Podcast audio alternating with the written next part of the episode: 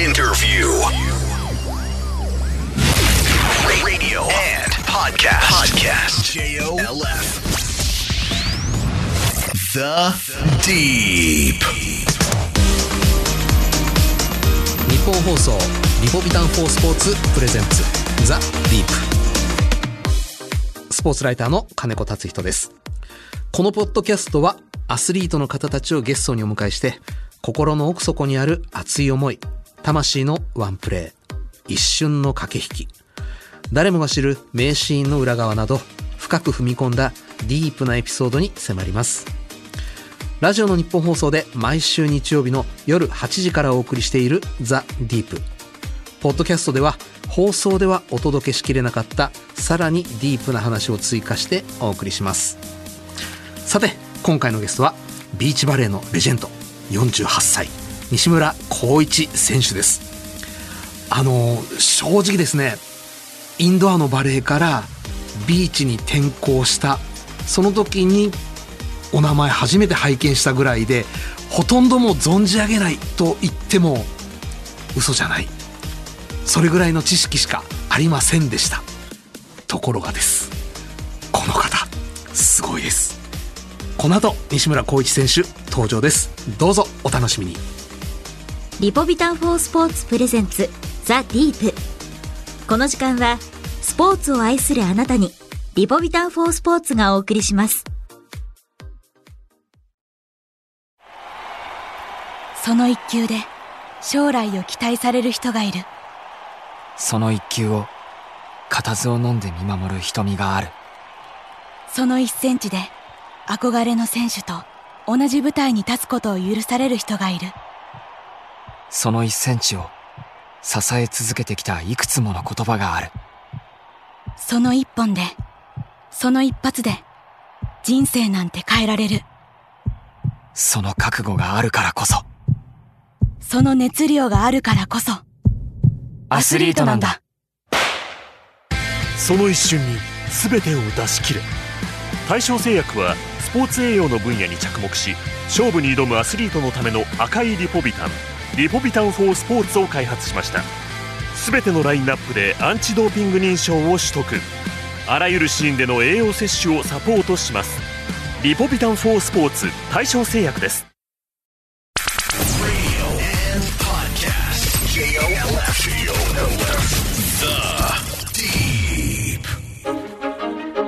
西村光一選手は1973年生まれ京都府のご出身。小学4年生からバレーボールを始め中学春の高校バレー国体で全国優勝。立命館大学卒業後 NEC に入社しインドアの日本代表でもリベロとして活躍。2002年にビーチバレーへ転向され48歳である現在も現役として第一線で活躍されています。The Deep. 改めましてスポーツライターの金子達人ですそれではゲストをご紹介しましょう。ビーチバレーのレジェンド。レジェンドというかですね今番組始まる前にいろいろお話伺ってたんですがモンスターです、えー西村光一選手です。よろしくお願いいたします。よろしくお願いします。垂直跳び1メートル。はい。おかしいって。おかしいまあ、小さいんでね、飛ぶしかないんで、まあ、小さい頃からもうジャンプ、いかにどうジャンプできるかっていうことばっかりをトレーニングしてきて、まあ、それ小学生の4年生からバレーボール始めたんですけど、うんまあ、その頃から飛びたいっていう気持ちがありましたね。ちょっと待った小学校4年生でバレーを始めた、はいそれまでは？それまでは、スポーツはしてなかったですね。うっそはい。何にもしてなかったと思いますね。鬼ごっこぐらいじゃないですかね。まあ、父親があの京都出身なので、はい。あの渦政の方に、はい。撮影所の方にいてあの時代劇のお仕事をずっとしてたので。演じる方？だったんですけどまあ、えーえー演者としては曲げが似合わなくて。演者になりきれなかったという。まあ致命的まあそこからそのお仕事にずっと携わっていて、うんで僕もあ小さい頃から撮影所の方にいたので、うんそっちの道に行くのかなっていうふうにはずっと小さい頃思ってましたね。なんで行かなかったんですか？いやー僕も曲げが似合わないんじゃないかなと いやいやいやもう現代劇の方にもどんどんどんどんシフトしてってるじゃないですか。その頃はね、時代劇が盛んだったんで。いやいやいやいやいやいや。で、小学校4年生でなぜバレーボール？いや、たまたまなんですよ。バレーボールクラブしか小学生なかったんですよ。本当はバスケットかサッカーをやりたかったんですよ。バスケットでもサッカーでも何より野球があるじゃないですか。野球、そうですね。全く出会わず。は運動神経いい子だった。い。よかったですね。何もやってないけど運動神経良かった。そうですね。いつもリレーの選手とかにはなってましたね。で、あまあアンカーで、リレーで、カーブで、すっ転んで、ビリになって、まあそこから1位になるぐらい早かったですね。正直、僕、西村さんよりちょい上の世代ですけれど、クラスで一番運動神経いい学級対抗リレーのスター、ヒーローはい。はバレーボールやんないです。申し訳ないですけど。そう。それは当時はやっぱやるのは野球だりサッカーだり。ね。そうでしたね。はい。でもバレー。いや、本当バレーボールしかなかったんですよ。当時、で4年生の頃が。で、1年とりあえずバレーボールしかないから、まあ友達とみんなで入って、うんまあ1年バレーボールしようかと。で、まあ5年生になったらサッカーかバスケか。っていう話だったんですけど、んまあやりだしたらバレーボールのこのに魅了されて、面白いと思って、4年生入ってちょっと始めた頃に、全国大会とかあるのって僕聞いたと思うんですよね、先生に。うんで、頑張れば全国大会に行けるよと先生に言われて、うん。まあ、2年目だったと思うんですよね、総部。その、小学生のバレーボール部が。で、じゃあ頑張ってみようと思って頑張ったのがきっかけでしたね。あの、ポットでのクラブに入った、ポットでのバレーボール少年、いきなり全国夢見ますか？み見たんですね。で、頑張ったらいけるってその言葉を僕は信じて、頑張って5年生の頃に初めて全国大会出たんですよ行。ったの？本当に？はい。3年目ってことですよね。すごいな。はい。で、全国大会に5年生の時に行って、うんあまりにも自分の小ささを感じてですね。全国それには背の？身長ですね。その時どれくらいだったんですか？140ぐらいですかね。ちなみに今は？今175ですね。サバ読んでない？あ 測ってないですけど、ね5あると思ってますね。大体、あの、ちょびっとサバ読まれる方多いですよね、そのあたり。でもちっちゃかったんだ。小さかったですね。もう170代の選手っていうか子供もいたので、小学生の時は。んでも上からすごいスパイクを打たれて、はあやっぱり大きくなりたいなと思ったんですけども、そんなに伸びなくてですね。うん。まあ飛ぶしかないなと思ってジャンプトレーニングを始めたんです。諦めますけど、普通。あそうですね。よく言われましたね。バレーボールより他の方がいいよってやっぱりすごく言われました。小学生の頃から。今でも言われるぐらい。で、会うやいない僕言っちゃいましたもんね。はい。50メートル5秒 8?5 5秒4ぐらいでした、秒ね。4? はい。いや、それこの前、去年測った時5秒8でしたね。48 47歳で。はい。いや、おか短距離は速いんですよ。瞬発系がとにかく速いんですよ。い。で、垂直跳び1メートル以上。はい。助走をつけたら 124? えー、飛行が100あ2メーター20で333届いてたってことは、2メーター2、あ、1メーター 23? 飛んでましたね。ランニングジャンプ。っていうお話を伺って、お金になるスポーツいくらでもあるやんって僕は思ってしまったんですけど、まあでもそこでバレーボール、はい。ジャンプ磨く。どんなトレーニングしたんですか？ジャンプトレーニングって。小学生、中学生で大体の舞台があると思うんですけど。ありますねはい。体育館なので。はいで、その舞台がまあまあ高いんですよ。高さがあって。あれはよじ登るものですよ。そうですね。うんあれを思いっきり手を使わずにジャンプするんですよ。膝を曲げて。うん。で、それをこう繰り返すんですよ。ジャンプ、膝、ジャンプして膝曲げてなんとかそこに這い上がると。っていうことからこう慣れてくるんですよそこに飛ぼうとする気持ちが。そうするとどんどんこうすねを打ってすねが血だらけになってくるんですよね。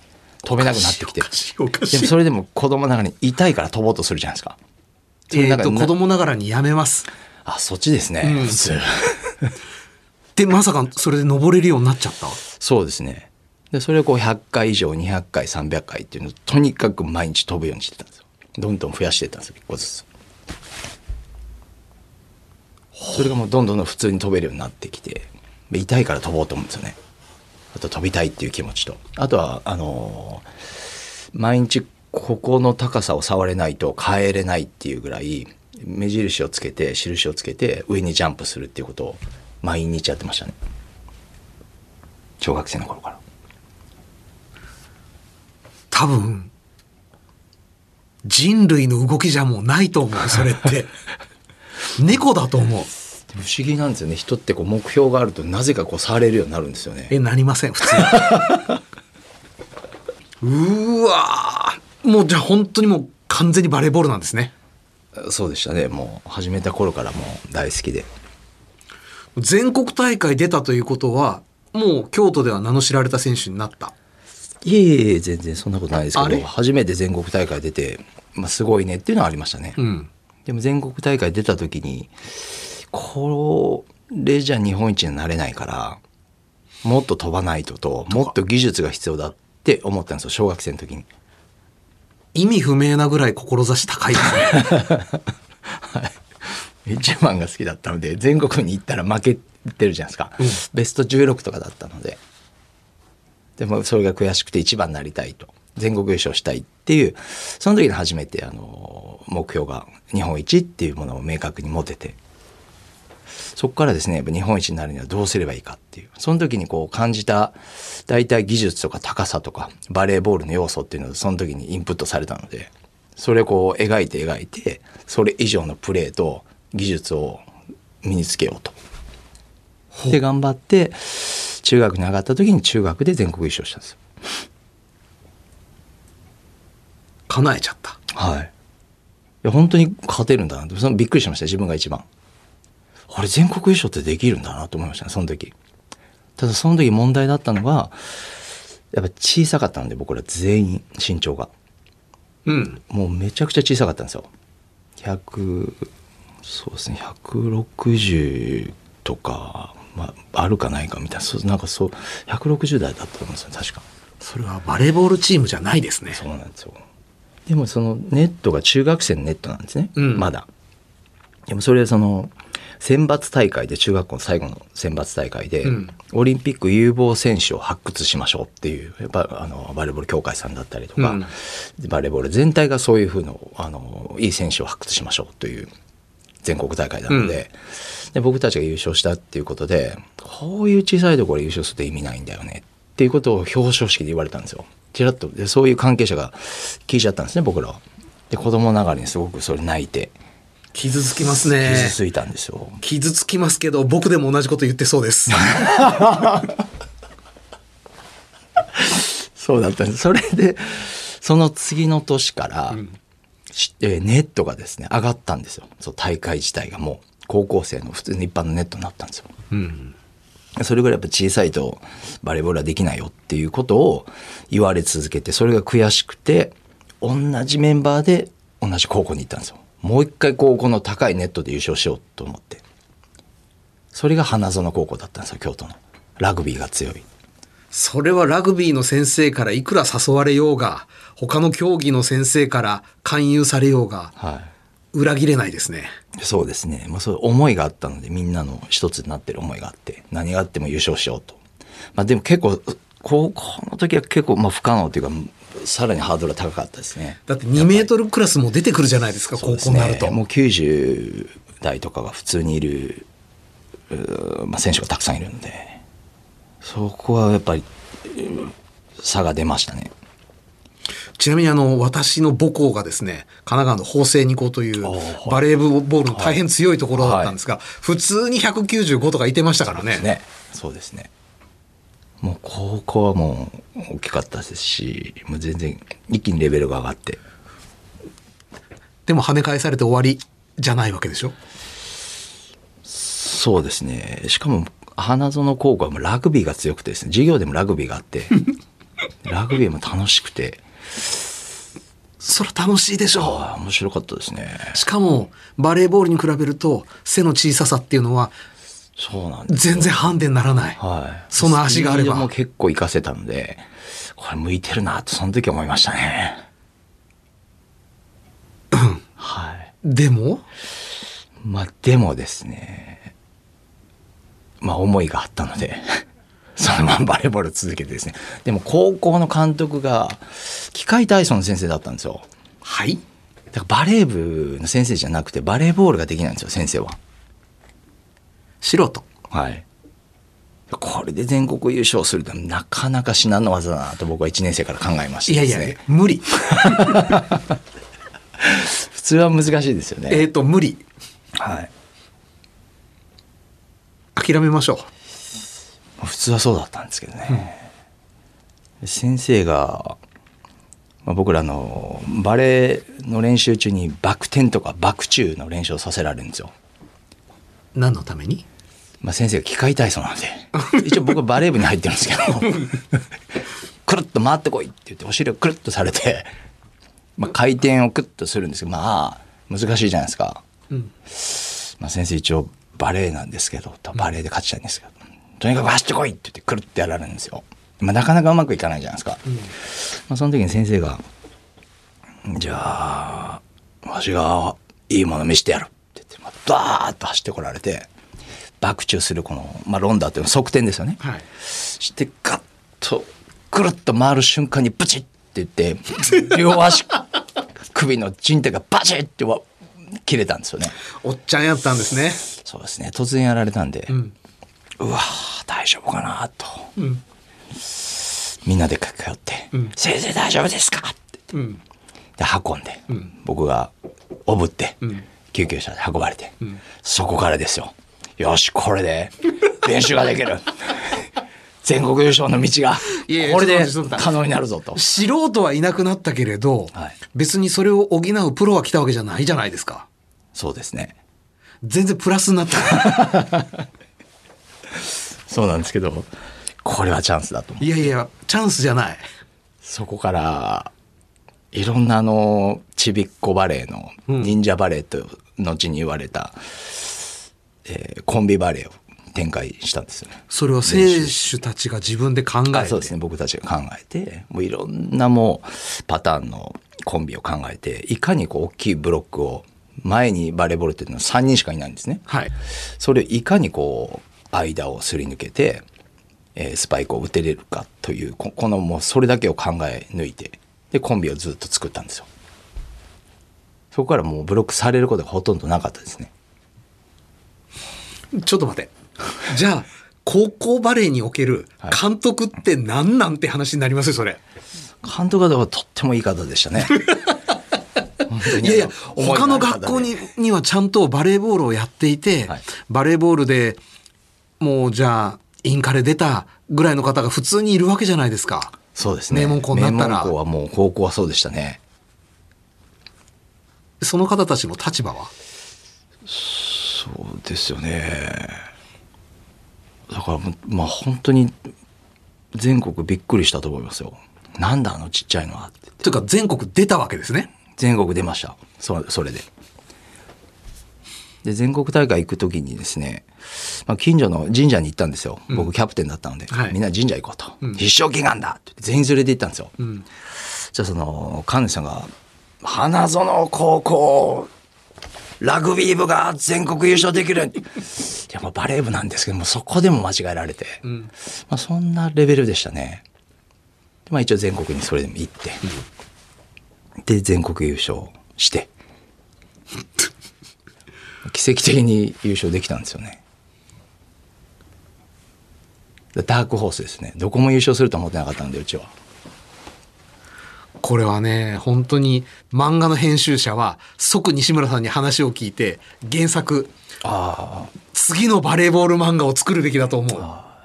それはリベロ革命っていう漫画になったんですよ。あ、もうなってるのね。はい。僕は一応原作にはなっていて、うん。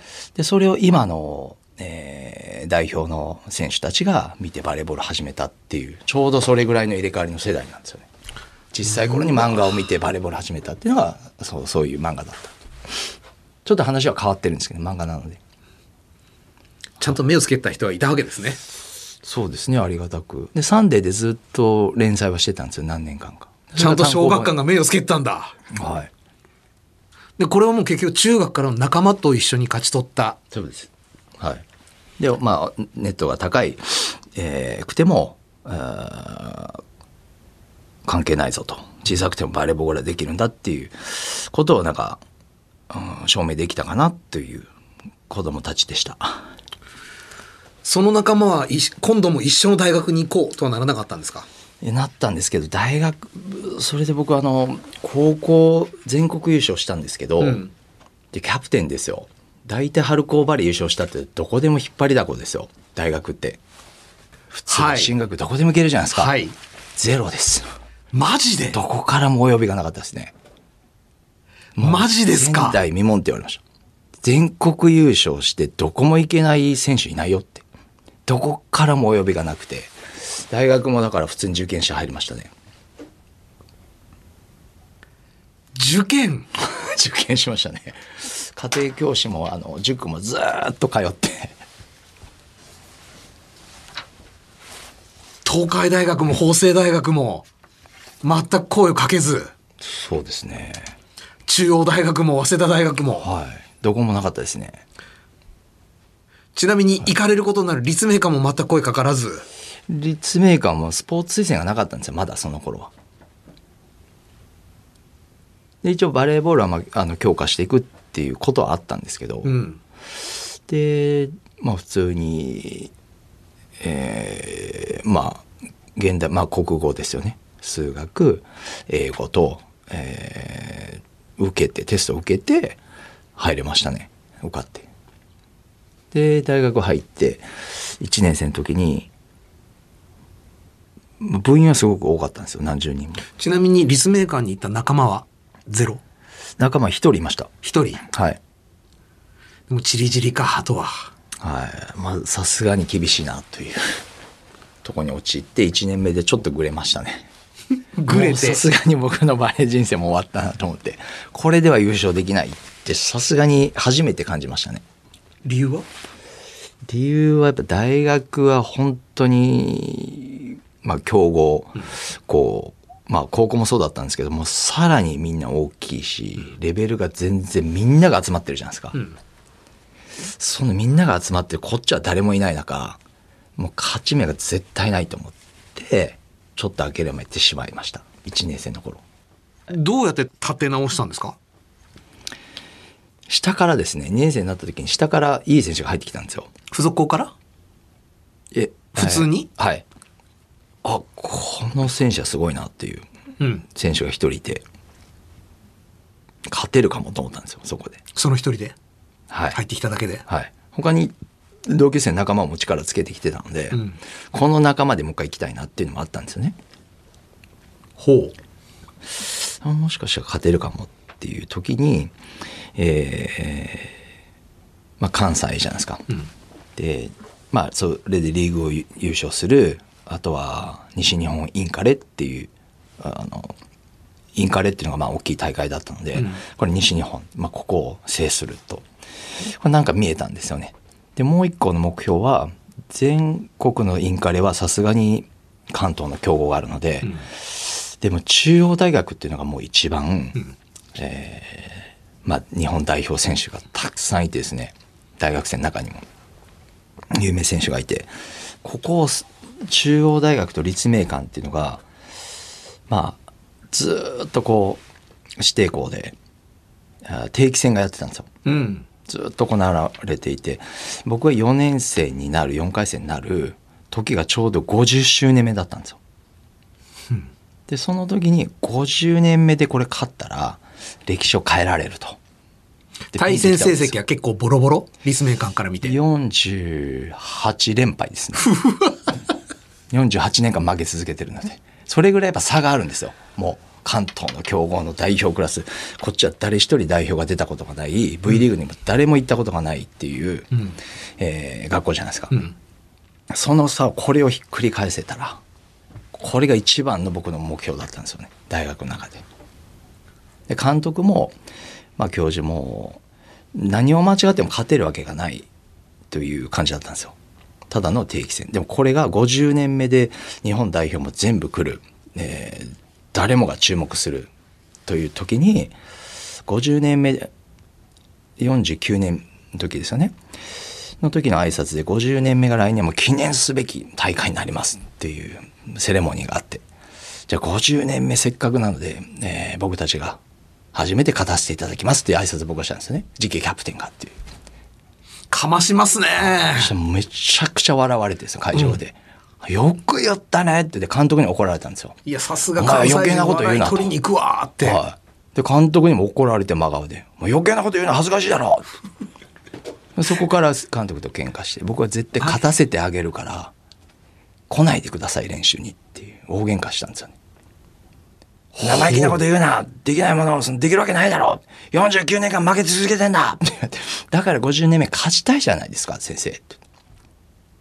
これを夢にしましょうよ、1年間。って言って、練習にガーッとエエスカレートして何回も倒れられたんですよ、僕と言い合って、でもう先生本当に血圧上がるんで練習来ないでくださいと、お願いをお願いし何度も。それで本当に倒られてこなくなったんですよ。これもチャンスだとなんか、いや、それ全然チャンスじゃなくて、中学校の時の人体ブチーった先生と一緒で、いなくなっただけで、マイナスが減っただけで、プラスにはなってないと思うんですが、はいそこからプラスに変えていくわけですか？そうですねなんか幸い部員が50人いたんですよ、うん。もういろんな一般の人が入ってくるんで、うん。スポーツ推薦っていうよりあの部員ばっかり増えるんですよねそれ幸い？いや、そう考えたんですよ。僕、人が多ければやっぱりこう力になると。って言った時に全部のデータを1年かけて、当時は、まあもちろんこうデジタルではないので、アナログで紙でこう、相手が打つスパイクだったりっていうのを全部データ化して、全部こう派遣したんですね、試合の時に。自分の試合見なくても、もう他のチームの試合を全部見て全部データを取れと。じゃあ何十人いるんですっごいデータが上がってくるんですよ。それを元に毎日練習したんですよ。で4部制に分けたんですよ、50人を。1部、2部、3部、4部と。で僕ら1部ですね、トップチームとして。で、毎週、えー昇級生っていういい選手を1個ずつ上げていくんですよ。うん。でスセルじゃないですかみんな一生懸命やるじゃないですかレギュラーになりたいからっていうのと他の何十人が全員一致団結して同じ一つのチームで絶対勝つんだっていうことを毎日言い続けて毎日仕事をさすんですねデータの処理を。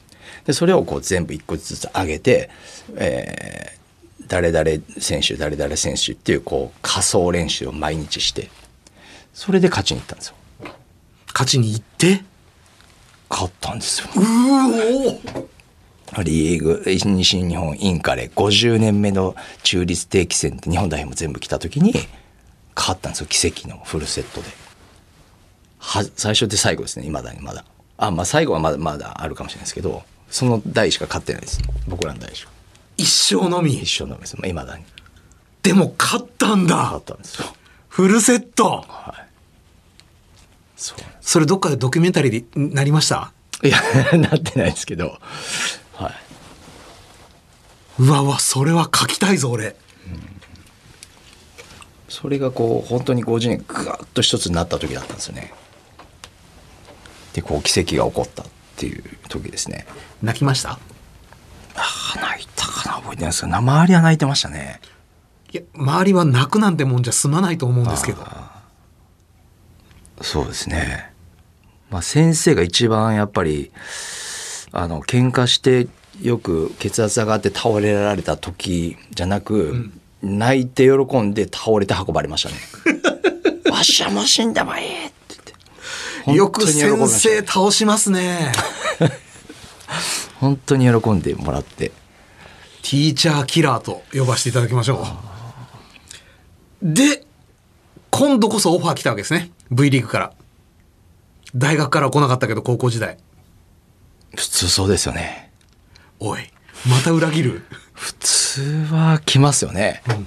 やっぱ小さくても、その大学でもあの代表クラスじゃないですか、みんな。うん日本代表もいたので、うん。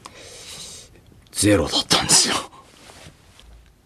またもオファーなし。はい。V リーグももうその下の実業団リーグからもどこからもなくてゼロでしたね。ちょ、あと5戦じゃあったらなっていう言葉ばっかりでしたね、どこも。で行くとこなかったですね。プロフィールには、立命館大学卒業後、NEC に入社し、はい。となってます。はい。えーその間に一つですね、NEC ホームエレクトロニクスという関西の滋賀県の、えー NEC の子会社がありまして、はい。関連会社が。はい。で、なんとか、その NEC ホームエレクトロニクスのバレーボールの枠を一ついただいて、うん。ギリギリ入社できたんですよ。その子会社の枠でも NEC でプレーできるんですか？NEC ホームエレクトロニクスに一旦入ったんですよ。それ実業団チームだったんですよ。V リーグの1個下ですね。はい。で、えーそこに入れて、入れてというか、でも V リーグじゃないですよね。はい。でもそれでも僕はバレーができる喜びで毎日ボール拾いだけさせてもらって、うん全然もちろんあの練習にも入れてもらえないくらいだったので、それでも実業団の中でもまあいいチームだったので、V リーグでもないですけどね。はい。で、ある日、僕が入社する頃に、その実業団チームが、まさかの V リーグに上がったんですよ。で、僕が入4月に入社した時には V リーグに NEC ホームエレクトロニクスは上がったんですよ。で NEC のトップチームで NEC ホームエレクトロニクスは同じ V リーグにの土俵に立ったんですよ。まさかの。で、僕はいきなり入ったら V リーグ選手だったんですよ。まあ補欠ですけどもちろん。ベンチにも入ってないですけど。うん。ボール拾いだけで。それがやっぱり、ブラジル人の金メダリストなんかも入ってたんですよ。NC ホームエレクトの中にも強化して。まあ、それでもやっぱ V リーグにいきなり入って1年目で勝てないじゃないですか。一生もできなかったんですよ。まあ、十何連敗とかですよね。ずーっと、どことやっても勝てない。で、おーちっちゃいの、西村行ってみろと。っていうので、一回出させてもらったんですよ。試合に。あまりにも負けてるんで。そしたら僕が出た時に、えーたまたま相手が2メートル5センチのまあ斉藤信春という後に同じ日本代表になった同級生なんですけど、2メートル5センチを僕はブロックで2本止めたんですよ。だ会場がものすごい湧いて、あんなちっちゃいな、でっかいの止めたぞ、うわーって盛り上がるじゃないですか。で、まあ、NC ホームエレクトロニクスも面白いから監督もそのまま行ってみろと。勝ったんですよ、それ初めて。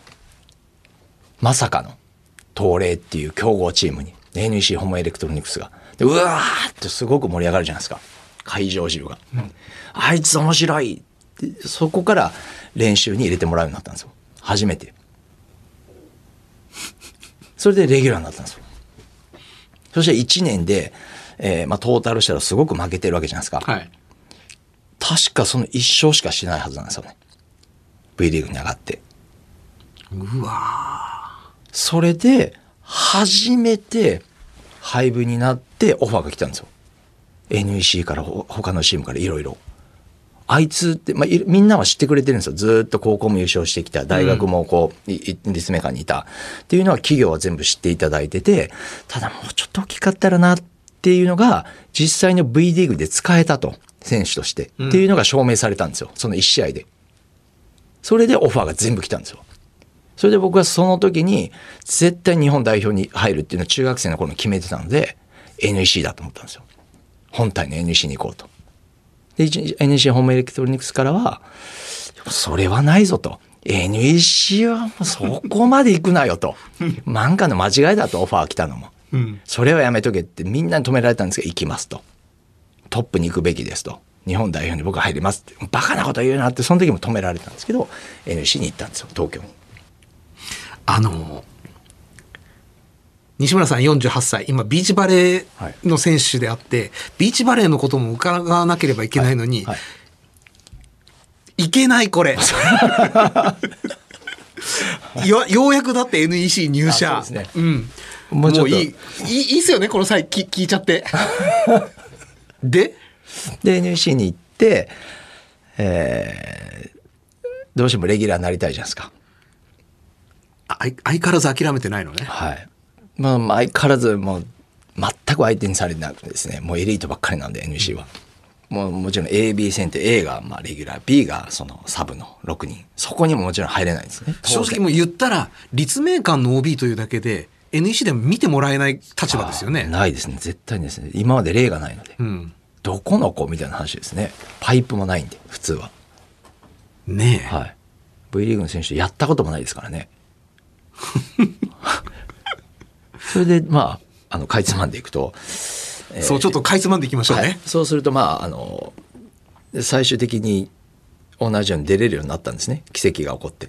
ちょっと NEC があの強豪 NC チームなんで負けてきて、ちょっと行ってみると同じことが起こって、ん。で後ろで出るじゃないですかサーブ。はい。で前にうん3つ回って前4回目でメンバーチェンジするんですね、うん。小さい選手って。サーブ交代だけなので、うん。その時にまあ監督よそ見していてそのまま行ったんですよ僕見逃された。見逃されたんですよ。お来たって。で、セッターとはもうずっと残って毎日練習してたんですよ。ずっと遅くまで。コンビ練習を。で、来たってセッターも思って上げてくれたんですよピッと。バーンって決まって、やったなって言って、もうどんどん来てくださいって言って、もうすごい決まりまくって、レギュラーになったんですよ。その一試合で。監督がペッてよそ見した間に。それでレギュラーを勝ち得て、そこから全日本に入れたっていう。奇跡が奇跡をどんどんどんどんこの ワンチャンスを読んで。で日本代表に入れて。俺ちょっと、僕スポーツライターでだいぶいろんな人見てますけど、こんなわらしべ長者ちょっと見たことない。ほんもうほんとたまたまです。ギリギリのところで生きてます。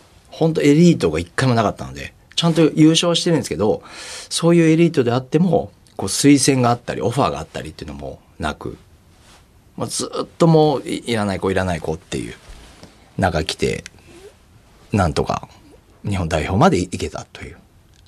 でまあ夢が叶ってまあ、そこから、えーリベロとして、うん。あのーイタリアからフランスからブラジルから全部オファーが来たんですよ。初めて。世界に評価されて。初 大学や V リーグからどこも来なかったんですけどイタリアもトレビソっていうトップチームから、うん。当時もう一番のヨーロッパチームから来て、うん。でそこに行きますっていうことで西に退職届出したんですよ、うん。でプロになります僕はって。でイタリアに一回渡ったんですよ本当に、で契約しますって言って日本で契約交わす日にドタキャンしてしまって。なんで？なんでなんでしょうね。なんか違うと思ったんですよ。やっぱり小さい頃から、さっきからのお話の通り、やっぱり小さくてもジャンプして大きい選手を任したい。2メートルの選手でも自分は勝てると思って戦ってきて、うん。ずっとやってきたものを、リベロで、リベロになったから、まあ日本代表にも入れて、いい経験させてもらったんですけど、そこで終わることが、始めたバレーボールの自分が思いと全然違うだろうっていう自分で自問自答して、もう一人の自分が何やってんだってなったんですよね。で、契約日に歩けなくなったんです。上から何かが落ちてきて。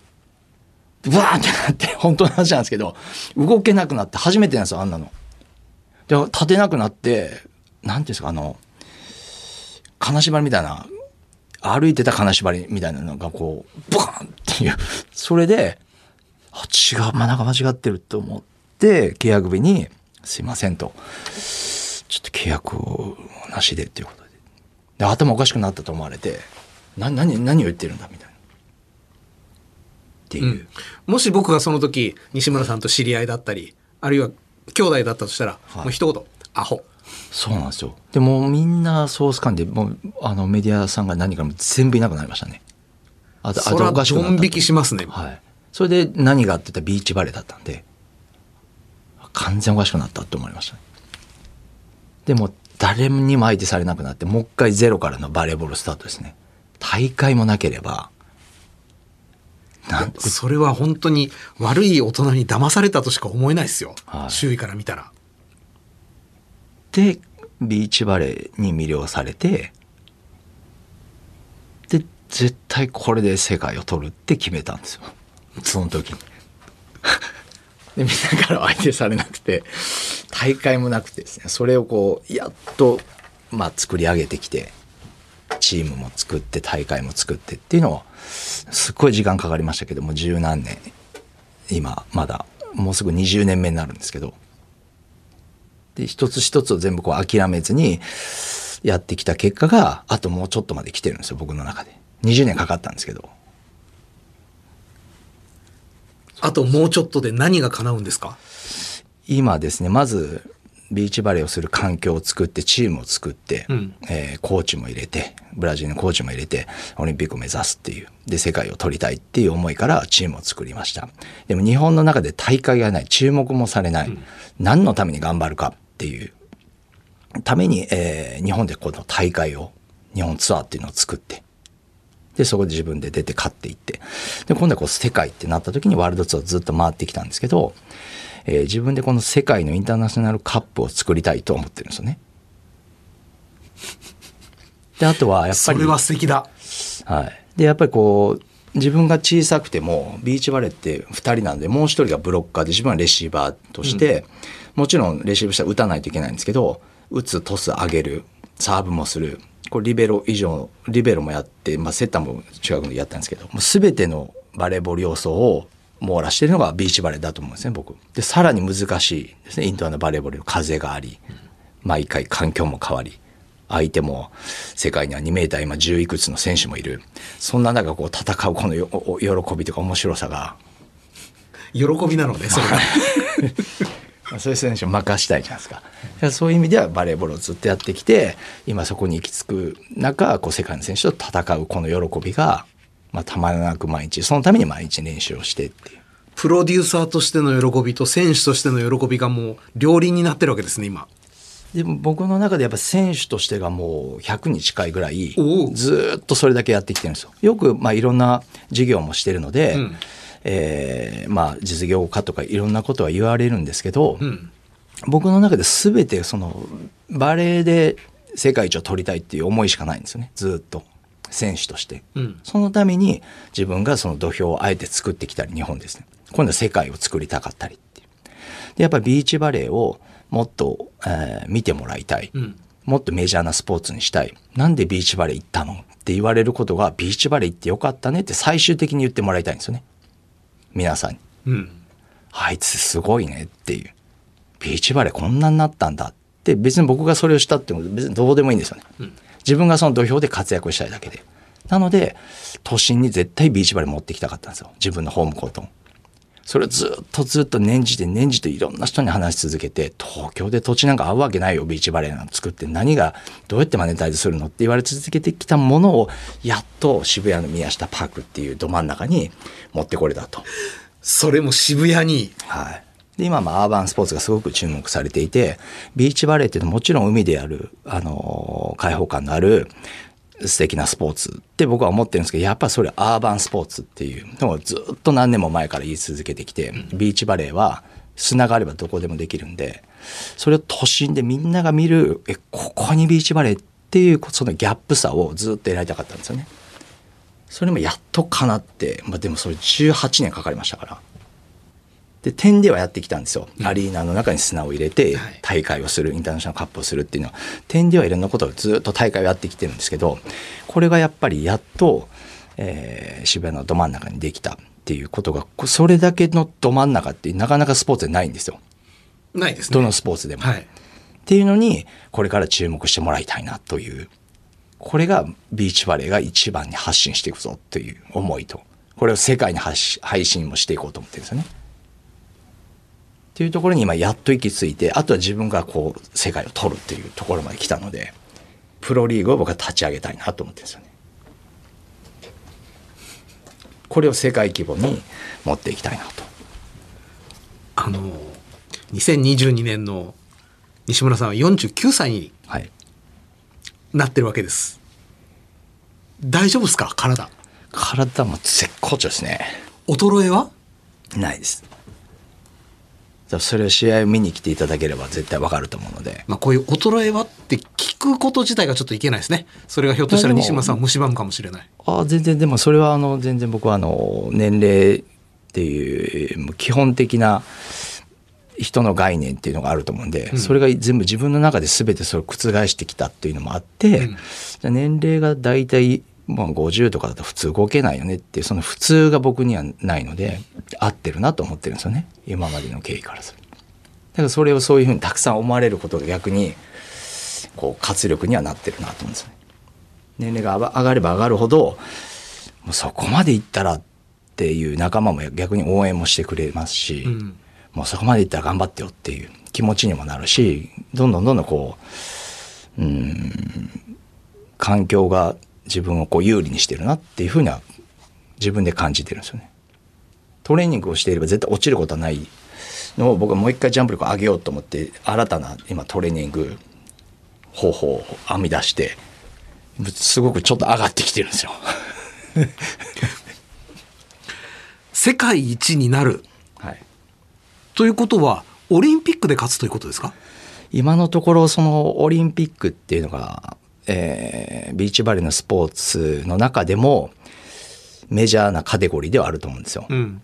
でもオリンピックっていうのはやっぱり、えー日本人は日本人と出ないといけない、うんまあ、海外の選手もそうですけどその時点でやっぱりスポーツという体格差が不利に働いてるのは確かなんですね。うん。でも僕一人小さくてもう一人が大きくて、えーブロックができる選手がいればですね2メーターオーバー、世界で、えー通用するブロッカーがいれば勝てるっていう自負はあるんですよ。なるほど。オリンピックじゃない世界一をはい、狙える舞台。そうですね僕は何でももうオリンピックももちろんずっとあの小さい頃から夢見て頑張ってきてるんでそこも諦めたくないですしそれ以外には日本一は取ってきて次はもう世界っていうのしか頭がないのでそこは諦めずにずっと見ていきたいっていうのがあるんですねこれどの大会でもどんなことであっても世界は取りたいっていうそれがなけないのであれば自分が作りたいっていう思いでずっと来てるんですよ。インターナショナルカップを。誰が本当の世界一なのかっていう、パリももちろん諦めてない。えー次のですね。次のオリンピック。そうですね。東京はどうしたんですか？何があったんですか？東京はですね、えーもちろん準備をして、うん。万全な体制でこのままいけば勝てるっていうところまでは、えー持っていったんですけど、うん。まあ、パートナーが、あのーまあ、コロナの時期で、うん。コロナに、まあ、ギリギリ、えー大会前のうん。3日ぐらい前にコロナっていうことが判明してですね。うん。もうあの試合をすることすらできなかったというその権利すら。はい。それはさすがにちょっと、ぐれませんか？そうですねさすがに今までの中でも一番やっぱりこう落ち込んだ落ち込みましたね自分の中では。まあでも長くやってきた分それで落ち込んで終わることの方がもったいないじゃないですか。その分やっぱ大学の時よりは、うん。立ち直りは早かったですね。大学の時っていうのはもうもしかしたら勝てないかもっていう落ち込みがあったので、それが1年後に挽回できたんですけど、今回のオリンピックに出れなかったっていう思いっていうのはやっぱそのためだけに頑張ってきたので、僕もスタッフも全ての人が、まあ、そこはやっぱ辛かったですね、一番。はい。まあ親も周りもずっとそのために応援してきてるスポンサーさんもそうですし、まあそれを、うん、戦うことすらできなかったっていうことはもうどこにその気持ちをぶち当てていいかっていうのも分からずに。うん、うん、まあそうです。きつかったですね。でもねそこはね。そういう時、私はあの個人的にアルコホールの力を借りる人間なわけですが、あ僕そういう時に人と話したりお酒飲んだりとかも一切出世しないんですよ。お。誰とも会わずにもう一人だけでこもってるんですよ。3日間出なかったですね僕。でも3日間。3日で立ち直りましたね。外には外にはっていうかあの気持ちが、うん、3日でもかかるって相当ですからね僕の中で。肩鍵盤断裂した時は3時間でしたからね。どこの病院行ってももうたあの復帰はできませんと。バレーボール選手としては。って言われた時はでもその時もう泣いて泣いて3時間でしたね。泣くんだ。西村さんでも。僕もしょっちゅう泣きますね。あれ？そう。はい。泣くのね？泣きますね。いくつになってもとにかく泣きますね。ひたすら。この今回のオリンピックのことも。ひたすら3日間こんな泣くのっていうか泣きましたねもう。今だから言いますけど。そうです。ねもうそれですっきりしますねパリへは行くんですね、じゃあ。行きますねそのためにまあまだす時間があるので練習を上げていくしかないかな濃いわ、今日は。さて、えーリスナーの方からも西村選手へのメッセージ、ご質問をいただいております。えーラジオネーム、尼崎で聞いてくださってるんですね。尼崎のラジオネーム、たーちゃん。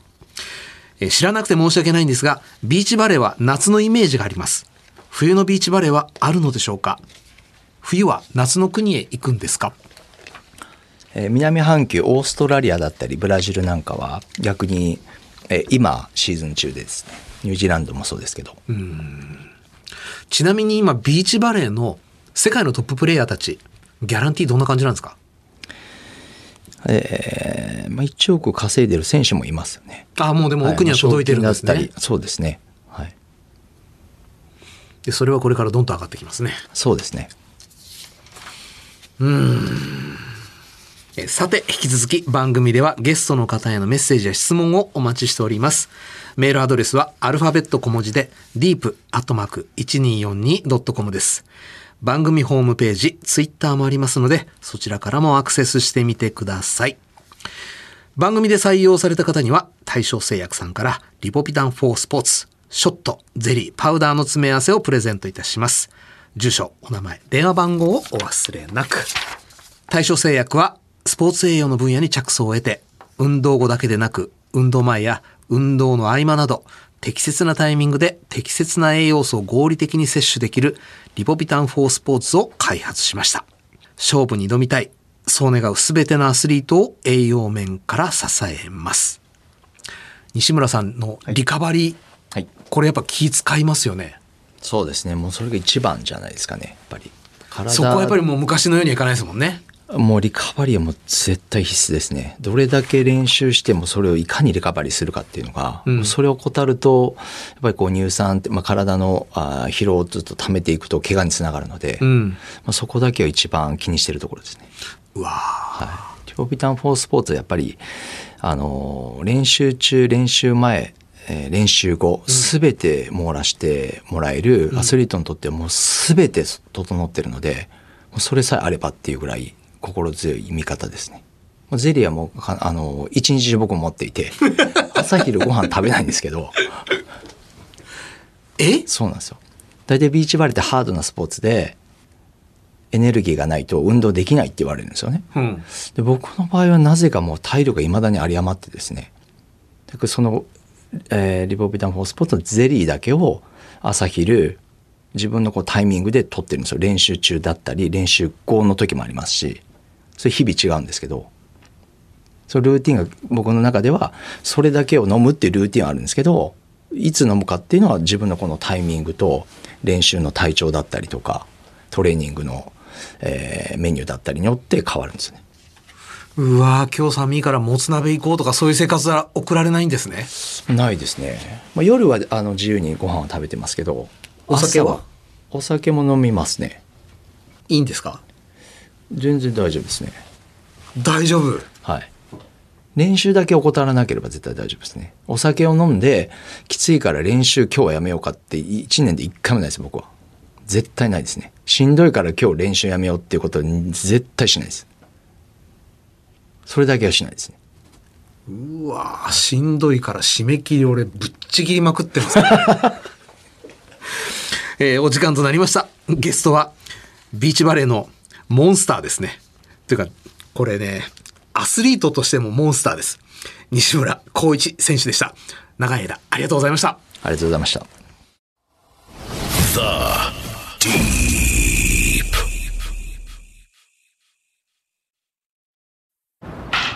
先輩最近あいつ調子いいっすねだな調子って何なんすかねん？俺も同じ場所で同じ練習してんのになって。そうだな。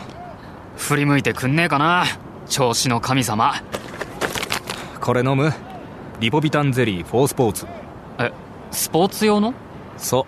クエン酸とか入ってて手軽に200キロカロリー取れるからいいんだよ。うまいし。あざっす。調子がいいってわかんのもそうじゃないってわかんのも毎日戦ってる証拠なんだよ。じゃあこのゼリー飲んでもう一回素振りしてきます。その調子だ。全力でスポーツに取り組むあなたにクエン酸に加えビタミン B1B2B6 配合のゼリー飲料大正製薬のリポビタンゼリー4スポーツ運動時のエネルギー摂取におすすめです。Radio